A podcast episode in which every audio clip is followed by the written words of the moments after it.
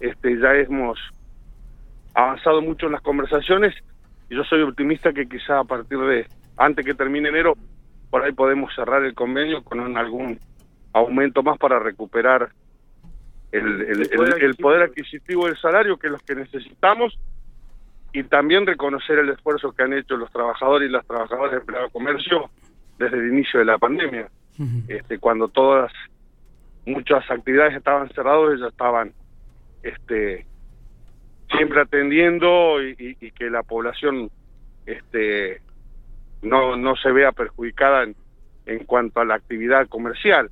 Así que este, en un año atípico y esperando este 2021 que se vaya mejorando, este, yo creo que la recuperación es con salarios dignos y que haya circulación de, dinero, sobre todo en el interior de la República Argentina, que es, es donde con lo que se maneja la, actividad comercial. ¿no? Matías, un porcentaje? No, se está hablando, se está hablando de distintos porcentajes que seguramente serán en tres cuotas de enero, febrero y marzo, hasta llegar a la paritaria que cierra el 30 de marzo, la paritaria anterior, y ahí, este, bueno, ver qué pasa en estos tres, cuatro meses del 2021 y, y ahí volvernos a sentar todos.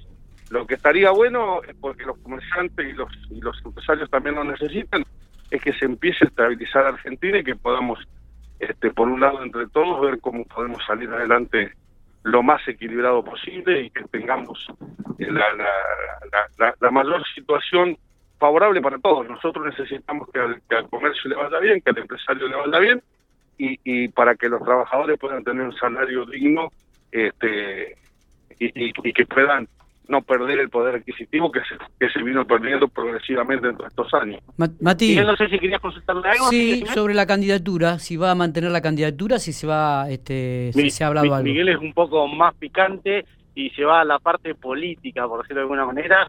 es un año electoral también, hay que hablarlo y la gente seguramente también irá viendo sus candidatos. ¿Va a mantener la candidatura eh, usted?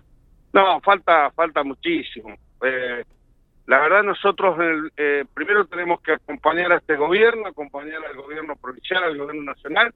Tenemos que dar nuestro debate en el Partido Justicialista, este, que seguramente vamos a tener que renovar autoridades, pero tenemos las autoridades vencidas, atento que no se ha podido hacer, eh, o sea, prorrogadas. ¿Había un Siloto presidente del no Seguro, eh, yo creo que Sergio Siloto tiene que ser el presidente del Partido Justicialista de la provincia de La Pampa creo que en eso coincidimos todos los dirigentes de todas las líneas del peronismo y, todos los militantes del peronismo.